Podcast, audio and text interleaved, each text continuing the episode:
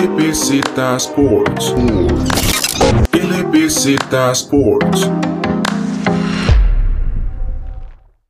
Bienvenidos a este nuevo podcast que estamos haciendo parecido al, anterior con la UNAFUT, pero esta vez vamos a presentar los premios o nuestras opiniones a los premios de la temporada 2019-2020 dentro de la NBA. Como ya es costumbre, estoy aquí con Alejandro Chandi. Hola David, estamos aquí listos. Tenemos un invitado especial para discutir los premios de la NBA, unos premios que estuvieron, bueno, no se han presentado, pero parece que van a estar bastante reñidos y muy interesantes. Y como ya Alejandro dijo, tenemos de invitado especial a Tony Alemán de It's Tony CR en, en, su página de Instagram. Bueno, gente, pura vida, sí. Mi nombre es eh, Tony, eh, de Instagram It's Tony CR. Y no, más bien muchas gracias por invitarme al, al, podcast. Y bueno, vamos a hablar de lo que más nos gusta a todos, que es eh, básquet.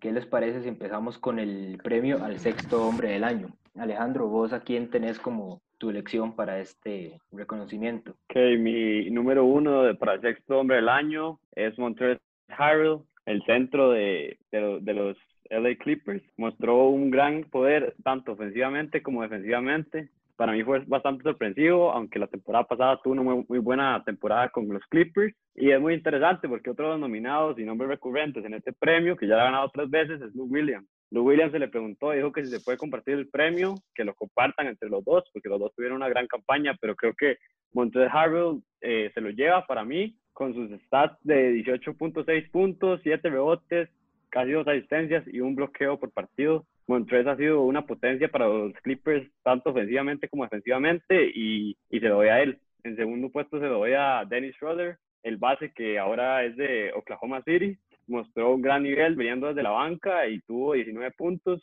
19, 18, 19 puntos, 3.7 rebotes y 4 asistencias, tirando 46.8 de campo me parece que fue una, una grata revelación este año, mejorando de, de sus campañas pasadas con, con, Atlanta Hawks. Y por último se lo ve en tercer lugar a, a Lou Williams, pero mi candidato principal es Montrezl Harrell. Tony, eh, ¿coincidís con Alejandro o este... tenés alguna otra o tenés otra opinión? Sexto hombre, yo creo que también se lo haría a Montrezl Harrell en sexto hombre. También está ahí Dennis Schroeder en, este, en, esta, en esta parte, sí coincido al 100% con vos. Y Lou Williams también podríamos ponerlo ahí en el tridente, como en los tres candidatos a poder ganar ese premio. Bueno, yo por lo menos en mi parte, por el lado de Lou Williams, es como consistencia lo que lleva de esta temporada a la anterior. En realidad no hay mucha diferencia, siquiera en sus estadísticas y, y digamos en el rol del equipo, igual siempre se ha mantenido como de, desde el banquillo con los Clippers. Eh, entre Montres y Lou Williams, digamos que son como el mejor, son prácticamente el mejor dúo desde la banca en lo que hay de la liga, eh, pero digamos yo me voy más con Dennis Schroeder por la importancia que tiene él en, lo que ha sido la temporada del Thunder. Digamos, Oklahoma después del, trade de Chris Paul y Russell Westbrook y también cuando mandan a, Paul George a los Clippers, no se espera mucho de ellos en esa nueva temporada. En realidad, solo el hecho que estén peleando pues, eh, que estén peleando en postemporada, eh, pues es algo tal vez sorprendente porque, digamos, no, no se sabía muy bien cómo iban a, calzar todas estas piezas y tal vez si iban a tener talento sufici suficiente para pelear por un puesto. Schroeder, desde el banquillo, sí ha sido de mucha importancia para el equipo y incluso la, el lineup de, de Chris Paul con Shea Gilgix Alexander y Dennis Schroeder ha sido una como de las más recurrentes en el equipo para conseguir varias victorias. Entonces, digamos, yo siento que en cuanto a importancia hacia el equipo, Schroeder es como más importante para Oklahoma y que Harrell y Lou Williams para los Clippers, en el sentido de que al, al, ser los dos en el mismo equipo, tal vez uno cancela al otro. Entonces, por ese lado, yo es como que me voy con, con Dennis Schroeder.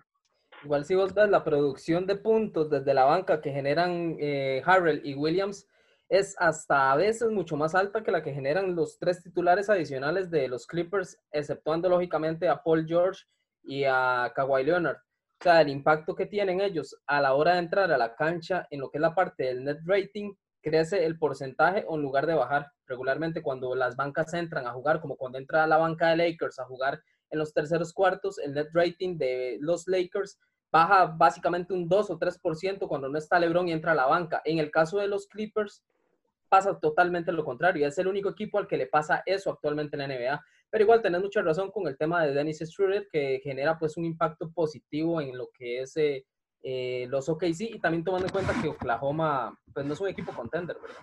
Sí, yo, estoy de acuerdo con lo que dice David también de Schroeder, que es un jugador bastante efectivo y todo, pero siento que Montrez se la lleva por el labor tanto ofensivo como defensivamente. Como es un jugador que aporta casi un bloqueo por partido y es una es un poste bastante fuerte en la defensa y por eso no me decidí por esa decisión, pero me parece acertado también lo de Denis. Aquí avanzamos entonces ahora al premio del Most Improved Player, el mejor progresión dentro de la NBA. Empezamos con vos, Tony. Ok, perfecto. Aquí pues tengo dos candidatos que pues bien podrían ser los, los ganador. El que lo gane no importa. O sea, en mi caso, es, si uno de esos dos jugadores lo gana, está más que merecido. Pero yo me quedo con Brandon Ingram, tomando en cuenta de que viene de Lakers, de jugar con LeBron James a la par, e igual fue importante, ya que promediaba 18.3 puntos y un 49.7 en lo que es tiros de campo el año pasado, tomando en cuenta que LeBron James estaba en cancha, ¿verdad? A pesar de que se lesionó después del 25 de diciembre. Se fue a Pelicans, un equipo que prácticamente es joven, con Lonzo Ball, con Zion Williamson lesionado, y de igual manera Brandon Ingram se ha logrado echar el, el, hombro al equipo por encima hasta de Drew Holiday. Este año está promediando buenos números, creo yo, está trabajando 24.2 puntos, 6.2 rebotes y 4.3 asistencias está teniendo Brandon Ingram. Después, el impacto que tiene Ingram en la parte de anotadora y ofensiva de los Pelicans es bastante alta. Igual llegó Zion Williamson, que igual consume mucho balón y consume muchos puntos, pero igual Ingram está manteniendo sus promedios. Entonces creo que para mí debería ser Brandon Ingram el ganador de esta, de esta categoría. Por ahí estaba como un conflicto con Van, Van Adebayo también, que para mí lo merece. Van el año pasado y el antepasado en su temporada rookie, creo que fue la antepasada, o sea, ni la mamá lo conocía. El año pasado también los números no eran no era muy bueno, y este año hasta All Star lo, eh, logró llegar a ser. Y en el tercer puesto, yo podría, es que es, complicado el tercer puesto, entonces mejor lo dejo como ahí. De hecho, quería meter hasta Luka Doncic en esta categoría, pero pasó de 19 puntos a casi 30 este año. Entonces, si Luka Doncic gana este premio, también no sería nada raro. Yo siento que por el lado de Luka Doncic, en realidad, para este premio va, va también parecido con, con Pascal Siakam, que de, de, cierta manera fueron jugadores que tuvieron muy buenas temporadas en las pasadas, pero esta que vino fue todavía mejor la temporada que tuvieron, entonces que más bien incluso hasta se metieron un poco en, en la conversación para, para, el MVP de la temporada. Entonces, por, ese lado también yo es que dejo a sus dos fuera como en cuanto al Most Improved Player y concuerdo con vos, eh, Ingram sería como mi elección número uno. También eh, tenía a Jason Tatum en la segunda posición. En realidad, Tatum esta temporada mejora un poco también en cuanto a efectividad en sus tiros. Ya deja esos tiros tal vez eh, de dos puntos largos y los pasa, los transforma a, tiros de tres. Incluso se ve, digamos, en sus, en sus promedios la temporada pasada tiraba casi unos cuatro triples por partido. Esta temporada está en siete triples por partido. Aumenta bastante y eh, en cuanto, y en estadísticas igual, digamos, pasa de 15, 15 puntos la temporada pasada y ahora con 23 puntos, mejora en rebotes con 7.1 y todavía se puede decir que le, tal vez le puede faltar un poco en el rol de playmaker, pero para eso pues está Kemba Walker en el equipo y Tatum que tiene más bien un rol un poco más de, de anotador. Igual va Marevallo y también tenía ahí como en ese tercer puesto a Shea Gilgix Alexander. También son dos jugadores que mejoraron bastante en realidad de, esta temporada pasada, pero Ingram sería como mi opción para el, para el premio. Vos, Alejandro, ¿qué, qué, qué nos puedes dar? En mi caso, concuerdo con los dos, que estuvo muy tallado entre Ingram y Adebayo, pero yo me inclino por Bam. Me inclino por él porque de Ingram, cuando entró a la NBA, tenía cierto potencial y se creía que podía ser un All-Star y, en este, este año lo cumplió. Fue primera vez All-Star, igual que Adebayo, pero a mí Adebayo me sorprendió más. Pasó de tener 8.9 eh, puntos a 16, 7,3 eh, rebotes a 10,5, dos asistencias a 5, eh, casi un steal, bueno, igual un steal y más, más bloqueos. me parece que pasó a ser en un equipo de Miami una estrella y eso no, no me lo esperaba. Fue un equipo que fue un jugador que se desarrolló y ha ido creciendo durante la temporada. Y en el caso de Brandon Ingram, me parece que también mejoró bastante y está compitiendo también una estrella. Para mí le falta un poco en la parte defensiva, pero, pero qué bueno que está cumpliendo con su potencial que tuvo cuando entró a la liga. Y en el tercer puesto, yo antes tenía, antes que ustedes dos hablaran, tenía a Luka Doncic, pero, pero me parece que tienen razón en, el tema que Doncic es un jugador que ya era, ya se veía que iba a ser una estrella, bueno, pasó a ser una estrella, una superestrella esta temporada, pero un jugador que me sorprendió también bastante esta temporada fue el, el poste de Indiana, de Indiana, Domantas Sabonis, que tuvo una gran temporada y fue primera vez seleccionado como All-Star y me parece que tuvo gran impacto, pero mi primer lugar se lo doy a Van Adebayo. De hecho, prácticamente las tres opciones en realidad son jugadores que pues esta temporada consiguieron ese, ese, ese objetivo de, de convertirse en All-Stars para sus respectivos equipos. Entonces, por ese lado son, son jugadores que ya empiezan a tomar un rol más importante y de, con, ese rol, con ese nuevo rol, pues les toca responder y, y, por lo menos aportar en la parte estadística. Exacto, me fui más por Adebayo también porque Miami está mejor posicionado que los Pelicans, entonces siento que tuvo un impacto más fuerte en el equipo. Ahora entonces, hablas de Adebayo y su aporte defensivo, entonces ahora vamos con, con este premio del mejor defensa de la temporada. Alejandro, empezó vos y aquí eh, yo todavía tengo un debate entre mi primer lugar y el segundo, entonces vamos a ver si alguno de los dos me, me convence, a ver a quién, por quién me logro, me termino de decidir. En mi caso me fui por el, el defensivo del año con Yanis ante Tocumpo, tuvo una gran temporada defensivamente Milwaukee se colocó como el mejor equipo defensivo de la temporada y creo que está gran parte por su por Giannis y su defensa de, de, del aro y la pintura. Giannis tuvo 13.7 rebotes, una asistencia y un block. Y algo que me pareció muy interesante porque estuvo para mí bastante cerrado con Anthony Davis, pero Giannis solo tiene un jugador en su plantilla que, que ha sido All Defense en la historia, de, bueno, en la historia de, que es Eric Bledsoe. Y en el caso de Anthony Davis ha tenido cinco bueno, en el el equipo de los Lakers tiene cinco jugadores que han sido difíciles. Entonces siento que Giannis con menos pudo hacer más que Anthony Davis. Y es por su presencia en, en la pintura y su presencia defensiva. Me fui con Giannis de primero, Anthony Davis de segundo y en el tercer lugar Rudy Gobert. Yo no, yo todo lo contrario. Igual a mí, Giannis Antetokounmpo es un jugador que me gusta mucho. para mí es un poco limitado en algunos, en algunos casos defensivamente bastante bien es un mueble, protege bastante bien el aro. Eh, sin embargo, para mí Anthony Davis pues merece más este premio. ¿Por qué? Lakers tiene la segunda mejor defensa, la segunda o la tercera mejor defensa de, de, la NBA. También eh, lo que es la parte de rebotes, andan pues básicamente igual. En bloqueos, o sea, protegiendo el aro, eh, Anthony Davis tiene 2.4 y a veces hasta cierra con 3 o 4 bloqueos partidos. También creo yo que, que a Giannis no se le conoce tanto por lo que es la parte defensiva. Creo que a la hora de defender el perímetro también le cuesta un poco. Cuando lo agarra un base, es muy, muy, muy difícil que Giannis Antetokounmpo logre defender a un base de manera decente. Anthony Davis, por la movilidad y a él haber empezado jugando base, sabe marcar un poco mejor los jugadores perimetrales. Entonces creo yo que también Davis, tanto por estadísticas como por el tema de los bloqueos y por el tema de que igual andan muy similares en el tema hasta en el MVP, en la parte del, del, del jugador defensivo del año, creo yo que el impacto de Davis al haber llegado a Lakers defensivamente fue muy, muy alto. Eh, igual coincido con Alejandro de que en, en, los Lakers hay más jugadores que han estado en equipos defensivos del año. Sin embargo, pues esos jugadores actualmente pues no representan algo importante para la franquicia. En algunos casos, algunos son jugadores de rol y de Eric Bledsoe es un jugador importante, de hecho es uno de los mejores jugadores bases defensivos de la liga junto con Chris Paul, a mi criterio, ¿verdad? Entonces creería que Anthony Davis debería ganar ese premio. Segundo, eh, igual Giannis y tercero, Gobert.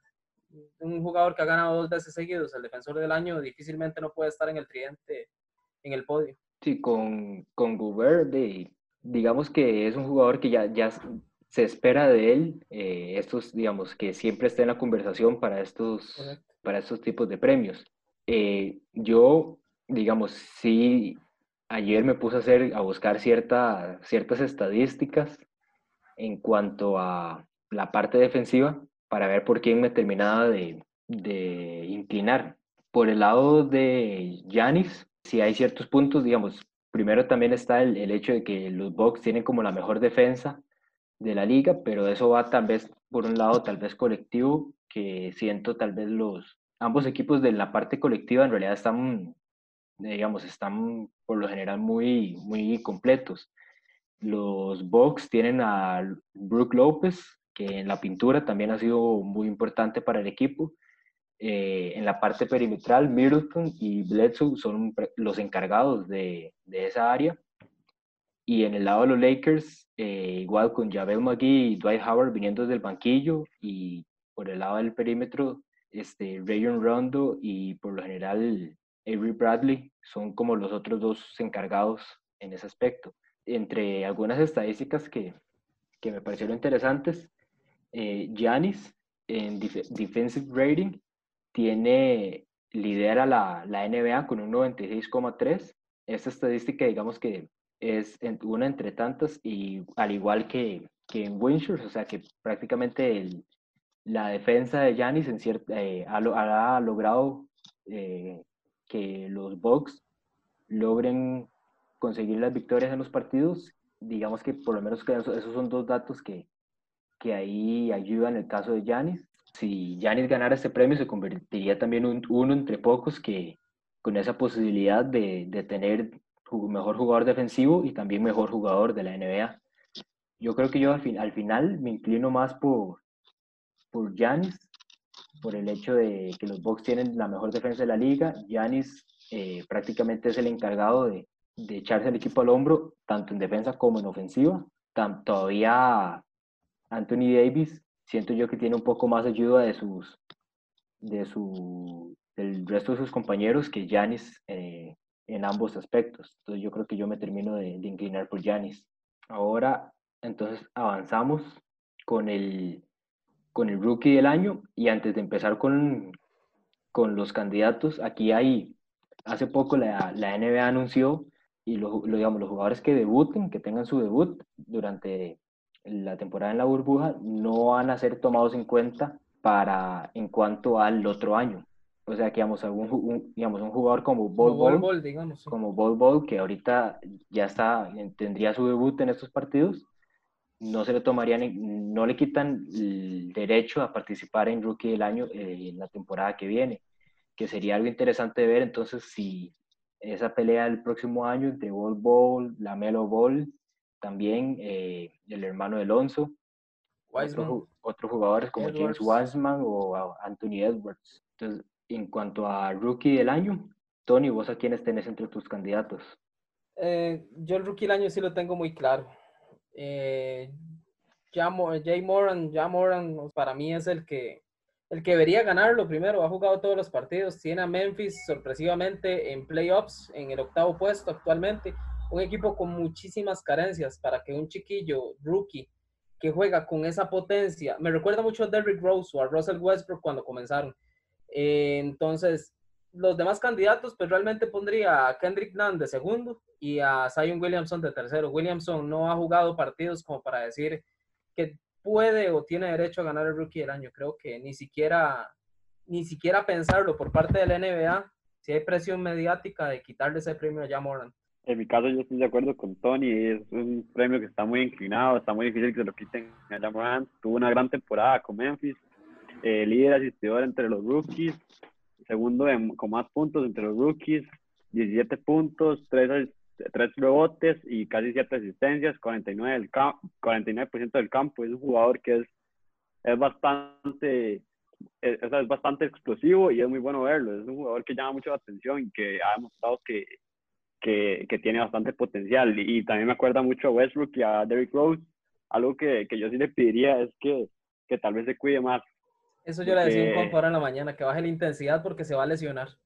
Ajá, y yo siento que se, de fijo Westbrook se lo ha dicho y Derrick Rose se lo ha dicho porque Derrick Rose habla de que él hubiera preferido hacer mucho más bandejas fáciles que clavadas, explosivas y highlights cuando él hacía en su, en su época dorada. Entonces siento que ya debería cuidarse un poco más porque es un gran talento y, y, me gusta mucho lo que está haciendo en Memphis. De segundo se lo doy a, a, Zion. La, la, diferencia entre ya y Zion es demasiado grande, pero pongo a Zion arriba de Kendrick Nunn porque Zion en los 19 partidos, sí, en los, sí, porque es Zion, exacto, 19 partidos que jugó y tuvo mucho más emoción, generó más, más ambiente, más, más llamativo que Kendrick, entonces lo doy de segundo lugar, pero, pero está muy, muy, muy grande esa brecha entre ya y Zion Williamson. Más que toda esa diferencia, básicamente es por la lesión que tuvo Zion al principio de la temporada y que hasta hace poco es que logró hacer su debut y, y poder jugar unos partidos. Por ese lado, digamos, ya Morant tiene, tiene esa, ventaja. Igual, por lo menos este año, eh, no pasa como pasó con, como pasó con en su temporada, en su año de, rookie, por el hecho de que Embiid le pasó parecido, que no, no jugó, los, se decía que no jugó suficientes partidos como para poder darle el premio y se tuvo que recurrir a Malcolm Brogdon, que igual fue un buen jugador, pero que estadísticamente no, no se comparaba con Embiid, pero por lo menos esta temporada ya Morant, eh, en cuanto a estadísticas, no había nada como para, para reprocharle. Prácticamente es el que tiene a, a Memphis y el que le da el éxito a Memphis esta temporada y los tiene dentro de la pelea para los playoffs. Ojo, otro gallo cantaría si Zion Williamson hubiera jugado toda la temporada. O sea, eso ya son otros 100 pesos. Zion Williamson en el poquito tiempo que ha jugado ha demostrado que no ocupó tiempo de adaptación para la NBA. También es una lástima que un jugador que posiblemente vaya a ser una leyenda, porque posiblemente eso pinta a Zion Williamson a ser un jugador tal vez bastante, bastante histórico, no vaya a ganar el rookie del año, como lo ganó LeBron James, o como lo ganó Michael Jordan, o como lo ganó Karim Abdul-Jabbar, o como lo ganó Magic Johnson. Es, no, mentira, Larry Bird fue el que lo ganó en el año de Magic Johnson. Pero para mí es una lástima que Zion Williamson no vaya a ganar el, rookie del año, porque estamos ante un jugador que va a marcar una época junto con Luka Doncic, que sí lo logró ganar, y es un premio que lastimosamente eh, no es tan importante para el inicio de una carrera, pero que sí marca mucho, ¿verdad? Eh, es como imaginarse que LeBron James haya lesionado toda la temporada, llega, juega 15 partidos al final de la temporada 2003-2004 y se lo van a Carmelo Anthony. Eh, de LeBron histórico va a ser un top 3 de la liga, pero de no ganó el rookie del año, me explico. Ese mismo, esa misma sensación siento yo con Zion Williamson, que lastimosamente eh, un jugador que para mí va a ser un jugador eh, que marque época, no va a ganar un premio que, que, pudo haber ganado si hubiera estado sano al 100%. A, a mí me deja una desazón, pero no se le puede quitar a Moran, imposible, en, o sea, jamás. En cualquier otro año no hay duda de que Zion Williamson hubiera, se hubiera puesto en, en esa competencia para conseguir el, conseguir el premio. Ahora continuemos con unas categorías que son propias, por así decirlo, inventadas por nosotros. Entonces empezamos tal vez con el, un, un, jugador de excepción, o sea que tal vez se esperaba un poco más de, del jugador y no, tal vez no, no, no cumplió las expectativas que se tenían. Alejandro, si empezás vos en este, tal vez para ejemplificarlo un poco. Este, este es bastante complicado porque hay muchos y saber cuál tuvo mayores decepciones es un poco complicado. O sea, dejando fuera las lesiones, porque si fueras incluyendo las lesiones, yo diría un Kyrie Irving o un Steph Curry, pero, pero dejando fuera las lesiones, yo nominaría tres. Uno es Mike Conley, que llegó a Utah Jazz, eh, Laurie Marketing, el poste de, los Chicago Bulls, y también Kyle Kuzma. Eh, yo pondría primero a Kyle Kuzma porque creo que esa temporada se esperaba que fuera la tercera opción ofensiva a los Lakers y no estaba ni, ni cerca de su nivel anterior. Venía de una buena campaña y ha ido, ha ido bajando. Se dice que no está muy feliz con el rol en el equipo y esperemos que, que ahora en los playoffs busque una forma de, de volverse a ser un jugador efectivo y contribuir con el equipo. El segundo a Mike Conley, que llegó a Utah Jazz, venía de, de Memphis y venía siendo un point guard bastante bueno que era una estrella prácticamente y muy buenos números y, desde que llegó a Utah no ha podido levantar la cabeza. Después, a los últimos partidos levantó el nivel, pero no, no ha llegado a ser el Mike Conley que, que supuestamente llegaba a encajar perfectamente con Donovan Mitchell y Will Gobert. Y en el último, Larry Marketing, que es un, un, jugador que tira mucho de tres, tira muy bien de tres. A mí me ha gustado desde que entró a la liga y esta temporada se cayó. No tuvo buenos números, tuvo mal porcentaje de campo y de tres y esas son mis tres decepciones de, de esta temporada. voy a poner solo uno. Y de segundo dejo Mike Conley porque, o sea, voy a empezar con Conley. Conley me parece lo mismo que, que, que dice Alejandro. Eh, llegaba a llenar el espacio que dejaba eh, Ricky Rubio, que Ricky Rubio pues fue un jugador con bastante relevancia en Utah Jazz, llegó básicamente a hacer nada. Para mí, eh, Conley es una de las estrellas más infravaloradas de la historia de la NBA. Nunca ha sido All-Star y ha merecido ser All-Star muchísimas veces. Eh, el mejor, o si no el segundo mejor jugador de, de, la historia de Memphis Grizzlies. Yo creo que no ha tenido una buena adaptación en Utah. Eh, yo coincido con, con, Alejandro en la parte de Mike Conley en segundo lugar. Y el primero también lo coincido y ahí voy a hablar con el Laker adolorido del alma. Cuando Kyle Kuzma estaba en el trade para traer a Anthony Davis, eh, Jenny Voss y Rob Pelinka lo evitaron. En muchísimas ocasiones lo evitaron. Hasta el mismo Magic Johnson cuando hizo ese fiasco en el trade, trade, deadline del año pasado, de febrero. Eh, Kyle Kuzma es un jugador que se le protegió muchísimo. Kyle Kuzma es un jugador con mucho talento, mucha progresión, es un gran anotador, es un jugador con muchísimas, muchísimas habilidades. Sin embargo, eh, la protección que le dio Lakers al no meterlo en el trade y mandar a Brandon Ingram, que a mí nunca me gustó Ingram y ahorita pues es algo de lo que me arrepiento no haber disfrutado más a Brandon Ingram y no valorarlo un poco más. Yo creo que, que para mí es la gran decepción. Eh, Kyle Kuzma no está cumpliendo como tercera espada ofensiva cuando él dijo que Lakers no necesitaba contratar ninguna espada, ninguna tercera espada ofensiva porque él iba a ser, él iba a ser el, el, jugador que faltaba para hacer ese Big Three en Lakers que era uno de los grandes opositores de que llegara Kawhi Leonard. Se habló mucho de Kyle Kuzma y yo siento que para mí, de toda la liga, Kyle Kuzma es el que ha quedado más a deber por ese mismo factor. No, no ha sido determinante en Lakers. Eh, cuando viene de la banca tampoco. No aprovecha las opciones del perímetro que le da LeBron James o que le dan jugadores eh, que le brindan espacios en, en el tiro en el perímetro. Eh, no se compromete a mejorar esa arma ofensiva, que no mejorar esa arma ofensiva teniendo a LeBron James eh, con esa producción de asistencias es un pecado. Entonces, para mí, por muchísimas razones, porque puedo seguir hablando de Kyle Kuzma, Kyle Kuzma es la gran decepción del, para mí de esta, de esta temporada, por el hype que traía y por la protección que se le había dado al no, al no mandarlo. Yo en realidad tenía a Conley en primer lugar y Al Horford de segundo. La verdad no, no había pensado mucho en Kuzma como para, como decepción en eso, pero ahora viendo ciertas, por lo menos las estadísticas de su temporada, pues bajó de 18 puntos a 12 por partido y de teniendo a LeBron prácticamente armando el juego, se sabe que lo mejor que puede tener LeBron para su juego es tiradores alrededor del, del área. Y viendo las estadísticas, Kuzma tiró un 29% desde la línea de 3, un porcentaje bastante bajo que podría decirse que por ahí va, es donde va tal vez esta, esta disminución en cuanto al rol que ha tenido con los Lakers y que tal vez no ha, no ha jugado a las expectativas que se tenían como para ser el, tercer arma en la ofensiva de los Lakers. Bueno, Mike Conley, ya ustedes lo hablaron eh, bastante. Yo sí quería mencionar un toque a Al Horford, que Horford por gran parte de la temporada eh, arrancó los partidos como al lado de Joel Embiid en la posición de power forward, pero que desde que empezó la temporada, tal vez con tres jugadores en Ben Simmons, Horford y Embiid, como que entre ellos tres, pues les costó bastante, eh, les costó bastante coexistir y es ahorita eh, ya incluso hicieron el cambio Horford ahora para los partidos que se vienen va para el banquillo y Ben Simmons es el que va a agarrar ese rol en, en la posición del ala pivot. Horford se esperaba tal vez un poco más de él cuando firma con Filadelfia, incluso de los Sixers se esperaba más en esta temporada. Entonces, introduciendo tal vez esto, avancemos entonces de una vez con el equipo de excepción. Portland de llegar a finales de conferencia, sacarle buenos partidos a Golden State Warriors en las finales de conferencia del año pasado,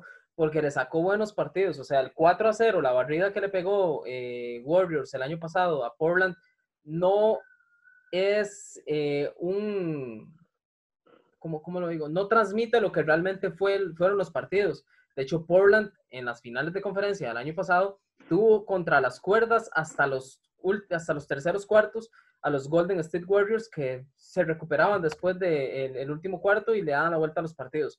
Llegaron a finales de conferencia el año pasado. Este año les ha costado mucho, no han tenido lesiones este año, sin embargo, pues ya tenían, ya venían arrastrando la de Yusuf Nurkic y venían arrastrando otra por ahí. Eh, sin embargo, ¿quién? Zach Collins. Collins, exactamente. De ahí es donde aparece la, la opción de firmar a Carmelo Anthony para suplir el, ese campo en la ese titular. Correcto. Yo sé que en la parte de Portland eh, defensivamente no tienen mucho en este momento.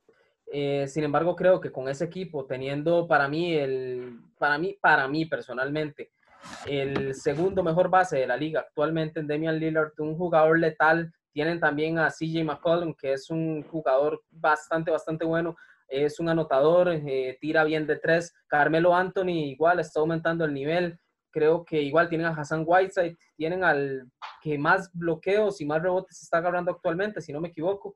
Eh, es un buen defensor, sin, con muchos problemas de, de, carácter y muchos problemas personales, pero igual yo creo que Portland con ese equipo eh, que esté en la novena, décima posición, me parece una gran decepción. Y eso que ha subido, porque empezó con una seguidilla de derrotas bastante, bastante lamentable. Para mí, que Memphis está encima de Portland en este momento en la conferencia, para mí deja mucho que desear. Entonces Portland sería el equipo que para mí es la decepción del torneo. En el caso yo estoy de acuerdo con Tony. Eh, yo esperaba mucho de Portland, por eso que dijo Tony de, sobre la serie contra los Warriors. Sin embargo, creo que, creo que mi decepción serían los Sixers. Los Sixers porque creo que tienen más, no han sufrido tantas lesiones como Portland. Tal vez Portland sufrió más lesiones y le costó más acomodarse. En cambio, los Sixers han tenido su plantel completo y yo creo que los errores de, de Filadelfia empiezan desde, desde firmar a Al Horford y a Tobias Harris a, contratos tan grandes. Al Horford llega al equipo de Filadelfia donde es un jugador que ataca al aro, que postea y que llega a un equipo donde Ben Simmons, lo que también hace atacar el aro y postear, y Joel Embiid hace lo mismo, atacar el aro y postear. Entonces le toca a Horford agarrar los tiros de, de media distancia, de línea de tres, y aunque Horford no es un mal tirador, esa no es su especialidad. Entonces creo que ahí, desde ahí comienzan los errores de Filadelfia y creo que ha dejado mucho que desear porque yo lo posicionaba como de los principales favoritos en el este. Por el lado de Portland también es una gran decepción, pero se lo voy a dar a la duda de las, de las lesiones. ¿Qué hubiera pasado si estuvieran todos, todos eh, sanos? Pero, pero creo que está muy pareja entre esos dos equipos. Lo de, perdón, lo de, Filadelfia me parece interesante porque Filadelfia viene cometiendo errores desde la temporada pasada. Para mí un gran error fue mandar a Covington y mandar a Saric a Minnesota para traer a Jimmy Butler sabiendo que Butler no se iba a quedar. Porque Butler dijo, yo al equipo que quiero ir es X y X. De hecho, Miami era la primera opción y mire, terminó en Miami. Lo de Horford, yo siento que no es tanto problema al Horford. Yo siento que más bien es problema de la química que hay en ese en ese vestuario de los Filadelfia y la poca confianza que le da Brett Brown. Yo creo que más bien Filadelfia, es que ahora quería decir eso sobre Al Horford, que lo pusieron como, como, como decepción, pero yo siento que más bien el problema de Filadelfia viene desde hace mucho tiempo, no viene de esta temporada para acá muy mala gestión. Sí, es increíble porque es una pareja de jugadores que son demasiado talentosos, como en decimos, y parece que van entre, de, de, mejor a peor. Cada temporada más bien van para abajo y que se entienden menos y se complementan. Más bien siento que cada vez estorban más, porque Simmons no ha podido desarrollar ese tiro, entonces para mí se estorban. Yo no sé qué hizo Simmons, o sea, yo no sé qué hizo Simmons este año para merecer, ya nos pusimos a hablar de otra cosa, pero es que son cosas interesantes. No sé qué hizo Ben Simmons para ser All-Star este año, o sea, para mí lo merecía más eh, Sasha Lavin que Ben Simmons, pero bueno, eso es otro tema. O sea, Filadelfia, a mí, gestión y equipo a mí no me gusta. Ben Simmons en All-Star yo creo que era algo más por nombre que, que merecimiento. Sí, habían ciertos jugadores que tal vez habían tenido, vamos, Bradley Bill, ahorita no recuerdo si, si estuvo en el All-Star, pero me parece que no. Bradley Bill era uno que, pues, la temporada que ha tenido simplemente es fuera de serie. Yo concuerdo con ambos en cuanto a Portland, lástima con las lesiones, que eso es lo que los ha tenido, pues, en esta novena posición. Con Filadelfia, algo interesante que me parece de este equipo, y es ver el récord que tienen de casa y de visita, porque Filadelfia ahorita, incluso estar en sexta posición Filadelfia es como gran parte del por qué podría llamarse de decepción en la temporada. Filadelfia es un equipo que con Ben Simmons, Joel Embiid y, y poniéndoles jugadores que los complementen alrededor, por talento podrían estar por debajo de los Bucks como segundo mejor equipo del este. Si uno revisa cómo se han distribuido esas victorias y esas derrotas, en casa Filadelfia tiene un récord de 29 victorias y 2 derrotas. De visita tienen solo 10 victorias y 24 derrotas. Entonces va por ese lado. Filadelfia es un equipo muy, muy fuerte en casa, pero de visita no se han podido encontrar y yo creo que eso es algo que ahorita se podría tener, tomar en cuenta para estos, ver cómo responde Filadelfia a este nuevo escenario donde no hay público y prácticamente la localía se elimina en lo que resta de esta temporada con la burbuja. Yo siento que, que otro equipo que también puede andar por ahí rozando la decepción, si no decepción, Houston. Yo siento que Houston también podrá tener dos grandes jugadores, pero estar en quinto, sexto lugar del oeste con ese roster que tienen, el tema del, del small ball que está manejando, también me parece de una mala gestión haber sacado a Clint Capela, eh, un jugador con proyección, un poco sobrevalorado, pero sí con mucha proyección, y jugar a punta de small ball, tener tan malos resultados, la poca química que no se ve, en, se ve de vez en cuando en cámaras, entre James Harden y Russell Westbrook, también para mí podría andar rozando la decepción Houston. Yo, otro de los equipos que iba a mencionar, no sé qué tanto puedan eh, coincidir ustedes con esta, eran los San Antonio Spurs. Tal vez un equipo que desde que ya Tony Parker, Manu Ginobili y Tim Duncan se retiran, eh, prácticamente van de, van de picada. La Marcus Aldridge y ahora con DeRozan no, no han logrado impulsar al equipo y un equipo que nos tenía acostumbrado a estar siempre en postemporada con más de 20 temporadas durante la era Popovich, ahora se encuentran en el lugar duodécimo y muy difícilmente ingresen en esta postemporada y van a se les va a romper la racha que llevaban. Pero ya era de esperarse, ya San Antonio tiene que empezar en un ciclo de reconstrucción, o sea, eh, la Marcus Aldridge tiene 35 años, DeMar DeRozan no es la estrella que parecía ser en, en, Toronto Raptors. Para mí, como le digo, aparte de que DeMar y Lamarcus quedan libres este año, va a comenzar en San Antonio un ciclo de reconstrucción en base a, a DeJounte Murray, eh, Looney Walker y los jugadores jóvenes que tienen actualmente. Pero yo siento que eso era de, esperarse. Yo no lo veo tan decepción, era más bien algo que ya se veía venir desde hace dos años. Ay, yo, yo también no lo veo tan decepción porque yo, yo no esperaba mucho de los Spurs este año y, y menos cuando se vio que John Murray no estaba jugando, bueno, no, no jugó nada bien este año. Entonces todavía más complicado y siento que lo mejor que le puede pasar a los Spurs es que les vaya bien mal ahorita y que queden bien abajo para tener unos picks altos en, en su draft y que Popovich haga su magia y agarre buenas fichas para crear un futuro. Bueno, con esto avanzamos entonces ahora al jugador revelación.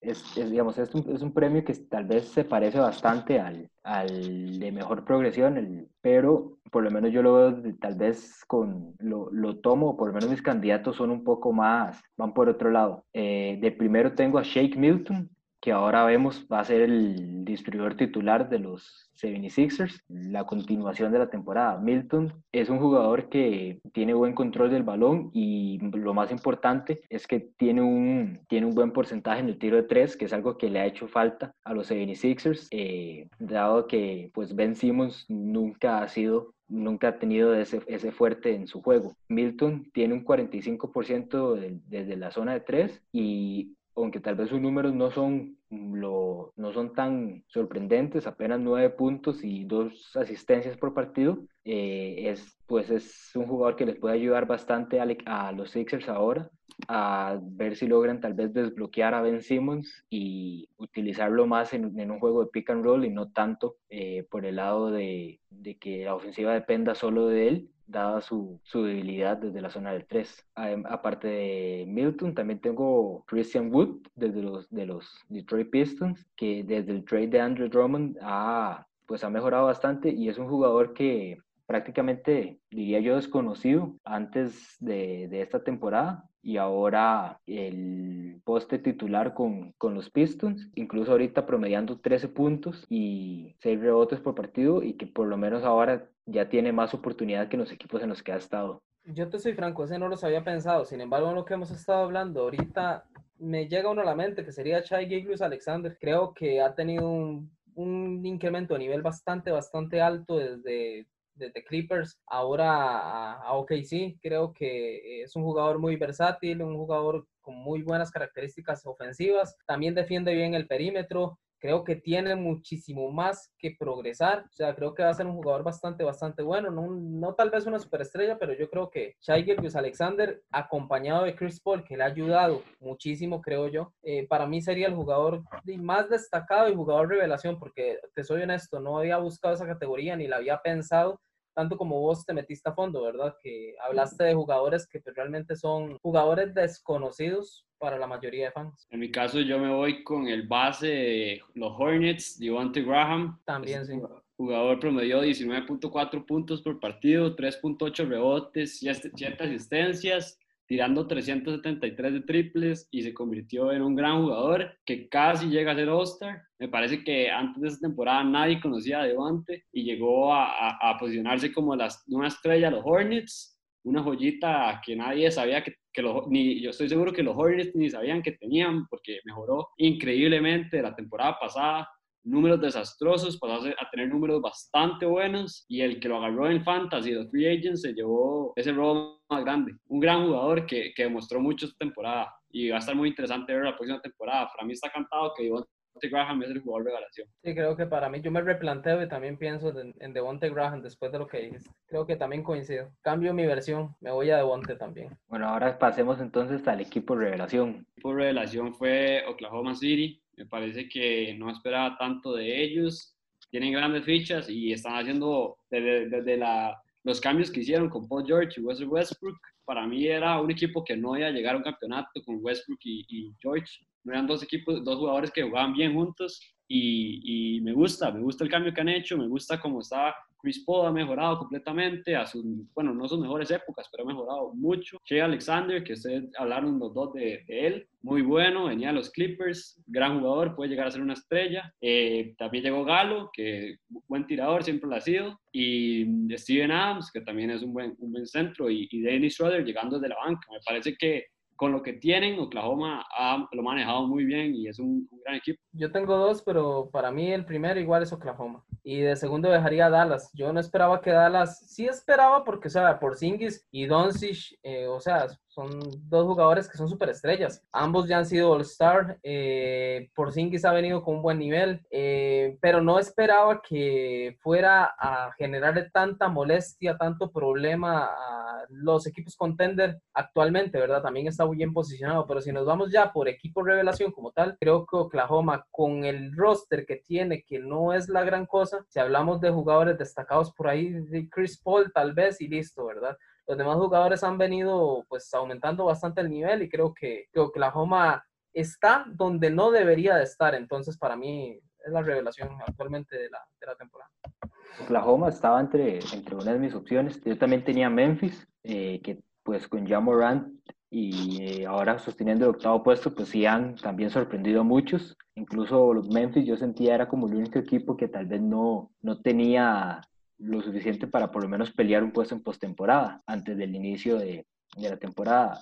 Y igual también tengo a los Toronto Raptors que han logrado mantenerse a pesar de perder a su estrella Kawhi Leonard. Esas eran como mis otras dos opciones. Yo en el tema Toronto no lo veo tan, tan sorpresa, porque Toronto es un proyecto que ya se viene dando desde hace años se deshicieron de Demar, trajeron a, a Kawhi, pero sin embargo sigue siendo el equipo con más química de la NBA. Si vos ven, no hay ningún equipo con mayor química, con mejor juego colectivo actualmente en la NBA que Toronto. Entonces yo creo que lo de Toronto para mí no es sorpresa. De hecho, para mí Toronto puede eliminar a Milwaukee en unas finales de conferencia nuevamente.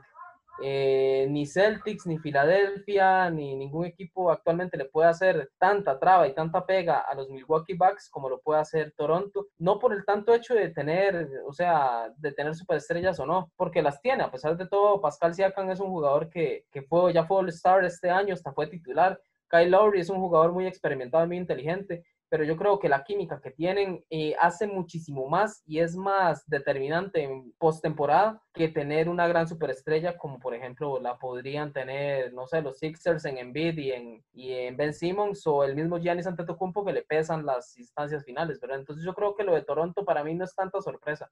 La verdad yo creo que, que era algo de esperarse, yo sabía que iban a pelear este año. más bien mucho más, perdona, perdona, más bien mucho más porque El año pasado eh, las posesiones eran para Kawhi. Este año son para un jugador que demostró el año pasado que con pocas posesiones puede tener un porcentaje de acierto muy alto, Pascal Siakam. Yo lo, yo lo veo más por el lado de que pierden a su jugador estrella y que por lo general muchos equipos al perder a ese jugador, ese tipo de jugador, eh, pues no, no, no, logran responder de la mejor manera en la temporada que viene. Entonces, por ahí, pero sí, como lo decís, lo de los Raptors ha sido un trabajo en conjunto desde de, Lowry, el mismo Marc Gasol y Sergio Ibaka, eh, también jugadores como Ronde y Holly Jefferson, que ha sido más un trabajo en grupo, un trabajo en conjunto para tal vez suplir el aporte que les daba Kawhi la temporada pasada. Correcto. Los puntos están bien repartidos, perdón. A mí sí me parece que sorprendió un poco, pero para mí la sorpresa de Toronto va a ser si llega lejos en los playoffs, porque hay que ver qué tal se comporta y qué tal juega Kyle Lowry, que es un jugador que como de Martin Rosen cuando estaban en Toronto juntos no eran ninguno de los dos productivos y para eso llegó Kawhi, para en las partes más importantes de la postemporada tomar los tiros decisivos y hay que ver si, si Pascal puede hacerlo de, la forma que lo hacía Kawhi, ¿verdad? Entonces para mí si, Toronto llega lejos, eso sí va a ser bastante sorpresivo, pero, pero, pero es un gran equipo, que lo puede hacer, lo puede hacer, solo tengo mis dudas de quién va a ser el jugador que va a agarrar esos tiros importantes. Fred Van Dios va a ser. Fred Van Goat. Bueno, entonces ahora pasemos ya a los últimos dos premios que entrega la NBA. Entrenador del año. ¿Quién se lleva este premio? Ahí estoy entre dos. Y voy a lo mismo. Toronto perdió su estrella. Ha mantenido la química que tuvo el año pasado y la ha fortalecido. Juegan muy bien el núcleo y para mí es el equipo, el equipo que colectivamente juega mejor. Eh, ahí es donde uno se pone a pensar, Nick Nurse o Frank Vogel. Está entre esos dos y me cuesta mucho decidirme. O sea, para Frank Vogel no es muy, no es fácil manejar los egos que hay en un camerino como el de Lakers. Y la química de Lakers el juego de Lakers, la posición de Lakers, el juego de LeBron, el respeto que se le ve que le tiene LeBron James. Hablo mucho de LeBron porque enfatizo de que LeBron James con sus técnicos, aparte de Spoelstra, no les ha tenido pues una gran cantidad de respeto. Yo en el caso de Frank Vogel veo a un líder en un camerino complicado. También el récord positivo que tienen los Lakers, el gran juego defensivo que tienen los Lakers, para mí, tanto ofensivo y defensivamente, Frank Vogel está, está pues desarrollando bien el juego de Lakers. Recuerdo mucho los Pacers de Bogle cuando jugaba eh, Roy Hibbert con Paul George. Era ese juego defensivo de la vieja escuela, lo está trayendo a Lakers y eso para mí es muy valioso porque los Lakers, si ustedes ven, defienden muy bien cuando LeBron está en pista. Vuelvo a hablar de LeBron porque cuando LeBron está en pista es una cosa y cuando no está es otra. Junto con Davis se complementan bien. Eh, Vogel ha hecho de ese dúo un dúo muy, muy potente y muy fuerte. Entonces, creo que, que por todo eso, yo escogería a Frank Vogel por encima de Nick Nurse, a pesar de que Nurse ha mantenido el nivel de juego de Toronto, a pesar de no tener su estrella, pero no es algo que, que, para mí me sorprenda, me explico. Entonces me quedaría con Vogel. En mi caso, yo me voy con Nick Nurse. Me parece que lo que ha hecho con los Raptors es sorpresivo. El año pasado los agarró siendo un rookie y los llevó hasta, hasta el campeonato. Bueno, liderados por Kawhi. Este año se les va Kawhi y estaban en pace para tener más victorias que el año pasado. Se supone que iban a llegar a 59 victorias, como si hubiera seguido la temporada como estaba. Eh,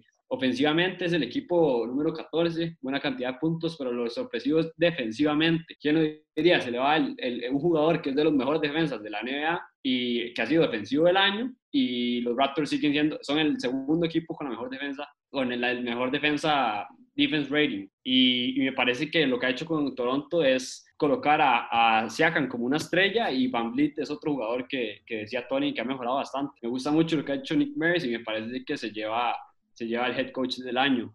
En el segundo lugar, para mí está bastante ido, empatado entre Bill Donovan de OKC, que me parece que ha hecho una gran temporada, y Frank Vogel, que decía Tony, parece que Vogel ha, hecho un gran manejo de... Es algo como se puede ver en el Real Madrid con Zidane. Es un entrenador que llega y tiene que manejar bastantes estrellas y lo hace de manera que, que funcione. Y eso es lo que ha hecho en los Lakers con dos estrellas como son LeBron James, Anthony Davis. Y es un equipo que siempre está en la lupa de los medios y lo ha manejado bastante bien. Me ha gustado bastante y esos dos son mi segundo lugar. Y en el tercer lugar va el entrenador de, de Milwaukee Bucks, Mike Budenholzer. Me parece que, que ha hecho un gran trabajo, pero es interesante porque nunca un entrenador gana dos veces consecutivas entrenador del año. Entonces no creo que lo vaya a ganar, aunque los Bucks son el equipo con el mejor récord, gran defensa, gran ataque, pero si no lo ganó Greg Popovich en, en, su época dorada, no lo va a ganar eh, Mike. Yo aquí concuerdo también con Alejandro Nick Nurse de primero y después Frank Vogel. Si bien la parte de la presión mediática de Los Ángeles y manejar los, los egos que puedan haber en el camerino tiene su mérito, siento que va por el mismo lado de que los, los Raptors les tocó tal vez reinventar un poco sus sistemas de juegos y defensivos para suplir el aporte que les daba Kawhi Leonard la temporada pasada. Entonces, eh, yo siento que por ese lado y los Raptors y Nick Nurse han hecho un gran trabajo esta temporada para mantenerse y defender el título. Entonces, para mí Nick Nurse sería el, el que se lleva el candidato al entrenador del año. Ahora avancemos entonces al último premio y diría yo el más importante y el que más discusión normalmente da, el mejor jugador de la temporada. Yo para MVP de la temporada tengo a LeBron James. Es una decisión que para mí, bueno, la, para, yo creo que va a ganar Giannis. Creo que va a ganar Giannis el MVP, pero yo se lo daría a LeBron. Aunque todas las estadísticas dicen que se lo debería llevar Giannis, puntos, le gana rebotes, le gana field goal, tiene un, un un real plus minus más alto.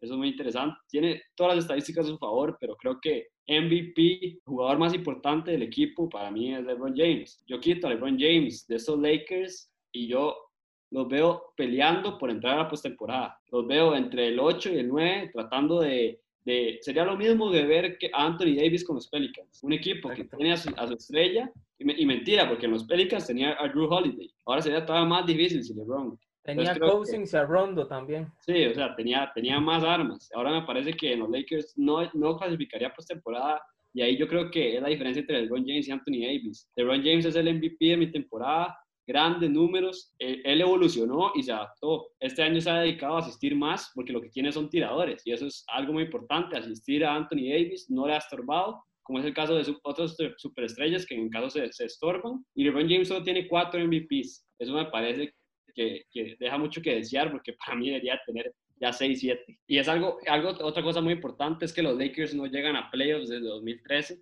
LeBron James el año pasado sufrió lesión, eh, tuvo problemas con Lonzo Ball, Brandon Ingram y, y, con los chamacos de, de, los Lakers. Pero este año se ha acomodado, y, y ha acomodado a 11 nuevos jugadores en su equipo y lo ha hecho de, gran manera. Me parece que es, es hasta un entrenador adentro de la cancha y, y se lo doy a, a, LeBron James, aunque Giannis tiene todos sus, los, stats a favor de él. Y en tercer lugar se lo doy a Harden por la cantidad de puntos que anota. Y, pero, o sea, en esta temporada Harden ha tenido más puntos que en la temporada que ganó el MVP, que me parece, es el líder anotar de la liga, pero, pero no está ni cerca de Giannis y LeBron. Es, un, es, un, es una pelea entre dos esta y para mí se la lleva LeBron James. Tony, te veo que estás de acuerdo bastante con Alejandro. Es que no sé si ustedes siguen mi Instagram o, o, o si ven las secciones que yo tengo. Yo hace una semana hice un video dedicado a este tema específicamente. ¿Quién para mí debería ser el MVP?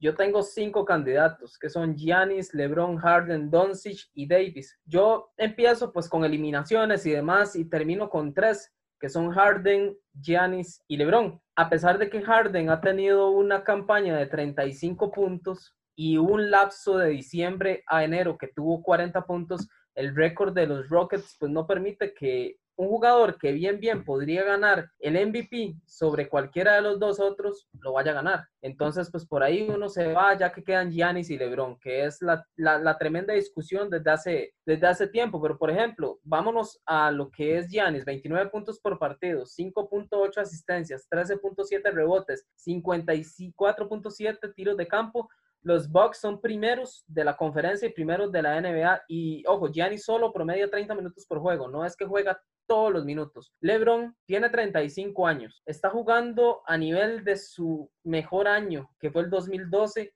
cuando fue MVP con el Miami Heat. Con la cantidad de asistencias, pues mucho más alta. Y está a punto, aunque LeBron no promedie una asistencia más por juego en lo que queda de la temporada, igual va a ser el jugador más viejo en ganar un título de asistencias. El último fue Jerry West con 34 años en los años 60. Entonces imagínense la magnitud de la temporada que está jugando LeBron James. Lógicamente solo uno puede ganar y yo ahí es donde me voy por, por LeBron James como les digo, 35 años de edad, ya va para 36, tiene a su equipo liderando la conferencia oeste, donde pues están los equipos más complicados de la NBA y donde están la mayoría de jugadores, de, la mayoría de los mejores jugadores actuales de la NBA. Depuremos ese dato, como lo hice en el video. en el oeste hay 16 de los mejores jugadores de la NBA. En el este solo hay 9. Y si nos vamos un poquito más a fondo, el top 10 de los jugadores actuales de la NBA, en el oeste hay 7 y en el este solo hay 3, que son Giannis, Embiid y no recuerdo el otro, pero eh, ahorita Kyrie Irving porque lógicamente eh, KD está lesionado. El calendario de Lakers este año ha sido mucho más complicado que el de las Bucks. Lakers ha jugado 63 partidos este año, 40 han sido versus el oeste y solo 20 y solo de esos 40, 20 han sido contra el top 10 de la liga, o sea, equipos contenders. Todo lo contrario lo de los Bucks. Los Bucks han jugado 26 de los 65 partidos que han jugado, contra eh, equipos del oeste y solo 17 contra equipos contender. Entonces ahí la balanza de Lakers a Bucks va aquí por el hecho de que Lakers ha tenido un calendario muy complicado. Y ya termino de hablar para no hacerlo tan largo. Es que me parece importante toda esta parte colectiva por el tema de que, o sea, a pesar de que el MVP es un premio individual, se convierte en un premio grupal también, porque todo eso afecta. Eh, otra cosa, como les digo, yo siempre lo he dicho, Lakers sufre mucho cuando LeBron James no está en cancha regularmente cuando LeBron sale en los terceros cuartos a descansar, que es donde descansa más, Lakers eh, aproximadamente recibe entre 8 y 11 puntos, más de lo que recibe que cuando LeBron está en cancha y anota entre anota menos 8 y 11 puntos. Entonces el, el PER del net, rating es mucho más bajo. Eh, caso contrario, el tema de Milwaukee Bucks, cuando Giannis Antetokounmpo no está en cancha, Milwaukee anota 12 y 14 puntos más de los que anota cuando Giannis Antetokounmpo está en, en, cancha. También, o sea, si nos vamos al lado de Giannis, es que es muy complejo. Giannis ha ganado más veces el premio al jugador del mes. Sin embargo, LeBron James lo ha ganado una vez menos. Para mí, LeBron James ha sido más importante que Giannis Antetokounmpo. Desde el 2013 no entra Lakers a una postemporada el año pasado, si LeBron no se hubiera lesionado en Navidad, hubiera entrado a postemporada, estaba en el cuarto lugar con el núcleo joven, a pesar de que empezaron a tener los problemas por el hecho de esa lesión de LeBron James. Para mí, eh, LeBron James está jugando a un nivel de MVP del 2012 con un impacto en agresividad de juego diferente y con un liderazgo completamente distinto al que llevaba en Miami Heat. Entonces, para mí, a pesar de que Giannis está haciendo una temporada eh, histórica porque está en otro apartado junto con Will Chamberlain, una de las temporadas más perfectas de la historia de la NBA,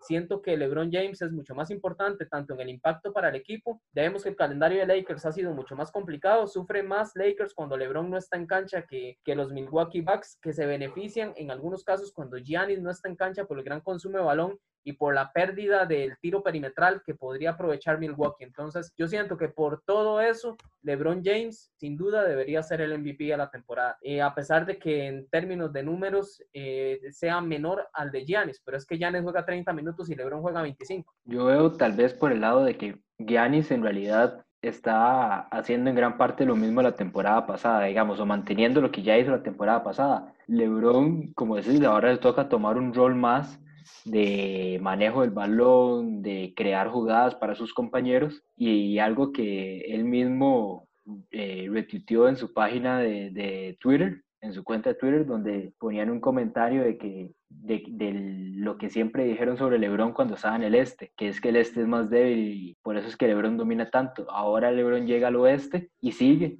en su mejor juego y llevando a su equipo como en el primer lugar del oeste. Igual LeBron nunca ha sido un jugador que se enfoca mucho en los premios individuales eh, como el MVP en los últimos años. LeBron siempre, ahorita, últimamente se enfoca más en conseguir el título de campeón, pero por lo menos esta temporada, con todo lo que ha hecho, y la importancia que tiene él para el equipo de los Lakers eh, le ayuda a, sobrepasar a Giannis y llevarse tal vez el MVP esta temporada. Pero no lo va a ganar, lo va a ganar Giannis por la presión mediática, acuérdese de mí. No, Porque bien, bien, LeBron James podría ganarlo a ojos cerrados. O sea, Giannis no es competencia para LeBron este año en el tema del MVP. Usted bien lo dijo, Giannis está haciendo lo mismo que ha hecho los años pasados. Y ojo, Giannis Antetokounmpo, acuérdese de mí, en playoffs va a decepcionar igual que el año pasado e igual que lo hizo en el Mundial de la FIBA. Un jugador con tantas carencias en la parte perimetral y con tantas carencias en la parte del manejo de balón, creo que se limita mucho a lo que hace, que es correr y hacer un mate, correr y optar por su físico, correr y chocar. O sea, para mí, Giannis eh, ahorita está haciendo lo que hizo el año pasado, que pues es muy bueno. A mí Giannis no me gusta y me gusta, es como un amor-odio con Giannis Antetokounmpo porque me parece un jugador muy limitado y muy básico para mí. No sé para ustedes qué piensen. pero para mí el tema de, de, de, factor individual, factor grupal, está más que claro que nadie en este momento está haciendo una mejor temporada que LeBron James, a excepción de James Harden, que si tuviera un mejor récord positivo, James Harden, ahí sí estaríamos hablando de otros términos. Harden, LeBron, creo que sería algo ya más balanceado. De hecho, en eso tiene razón. Giannis es el que se lo va a llevar, va a ser back to back, porque por lo menos en la, en la mayoría de los podcasts que yo he escuchado, prácticamente lo que dicen es eso. Lo ven como una parte de constancia más que todo de Giannis a lo largo de toda la temporada. Y sí, sí mencionan que si la temporada no se suspende, porque cuando la temporada se suspende, Yanis tenía una o dos semanas de estar lesionado. Y en ese momento fue cuando LeBron empezó a agarrar, a agarrar con un poco de ímpetu. Y mencionan mucho que tal vez si no se hubiera suspendido la temporada, LeBron termina en el liderato por el MVP, pero la, lo que probablemente vaya a pasar es Yanis como MVP. Y también por el lado de que Chandy dice que LeBron ya tiene cuatro MVPs. Muchas veces cuando ya un jugador tiene muchos premios en cierta, en cierta categoría, los votantes tienden a optar por nuevas opciones a pesar, de que,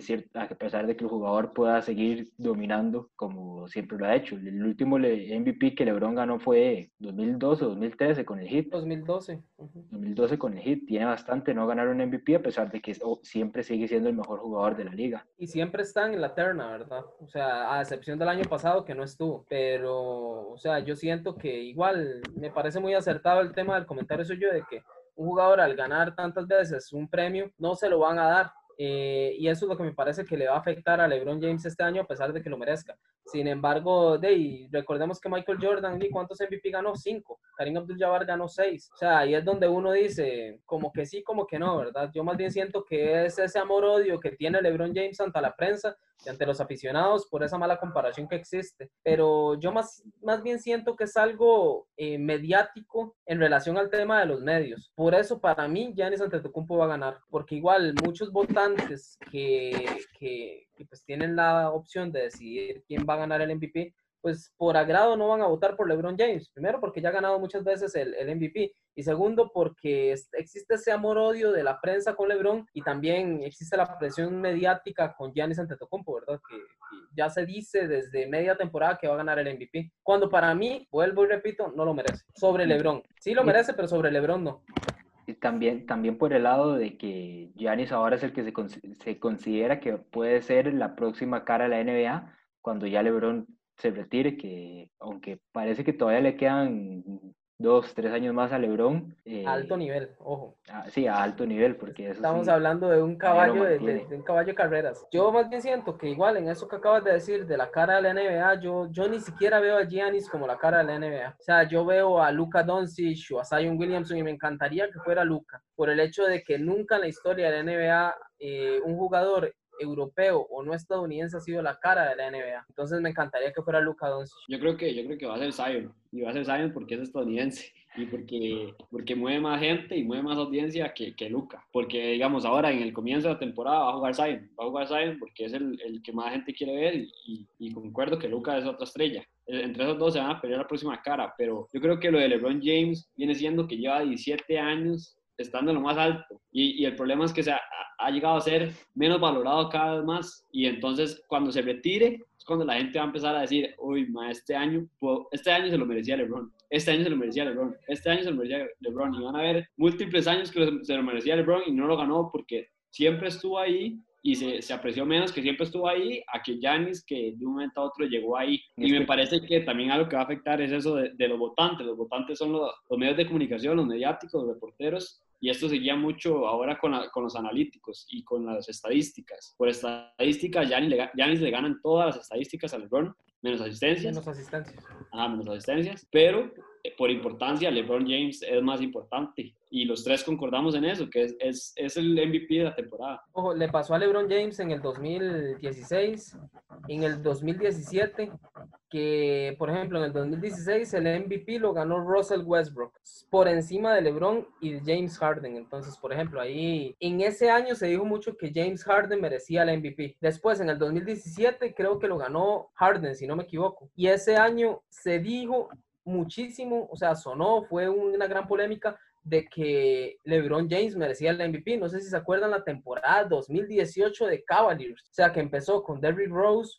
Dwayne Wade, empezó con un equipo que pintaba muy bien Jake Crowder, eh, LeBron no funcionó, hicieron una limpia a mitad de temporada y LeBron James a ese equipo, per- perdona la expresión y no sé si la puedo decir, de mierda, porque era un asco, ese equipo era una cochinada de los, de los Caps, lo llevó al tercer puesto, lo llevó a pelear en playoffs, llegar a finales de la NBA y los playoffs que hizo LeBron anduvieron por ahí los 45, 40 puntos, eso sumándole el tema de que la temporada regular de LeBron James fue brutal. O sea, en algunos casos pesa más el término mediático que el término de producción, tanto de equipo como de, de- de jugador. Yo siento que eso le va a pesar mucho igual este año a LeBron James y le ha pesado en el transcurso de sus últimos 5 o 6 años, que no está siendo tan valorado como en realidad LeBron James, y lo es, o sea, es el mejor jugador de la liga, como, le, como dijo Alejandro hace un rato, LeBron en lugar de, de llevar cuatro MVPs debería llevar 5, 6, 7 u 8. pero de, el término prensa, el término premios que ya ha ganado es un peso bastante grande que, que pues le tocará llevar este año en los hombros a LeBron porque no lo va a ganar. Con esto cerramos esta edición de NBA Awards. Un gusto tener a Tony Allen en esta edición. Un gusto, David. Estuvo muy interesante todas las conversaciones. Unos premios que están bastante divididos, con gran cantidad de estrellas. Y esperemos que les guste nuestro podcast. Comenten algún tema que les gustaría que discutamos. Y gracias por escucharnos. Recuerden también seguirnos en nuestras redes sociales, LBZ Sports, en Twitter, Facebook y en Instagram. Y los vemos en un próximo episodio. Hasta luego. LBZ Sports. LBZ Sports.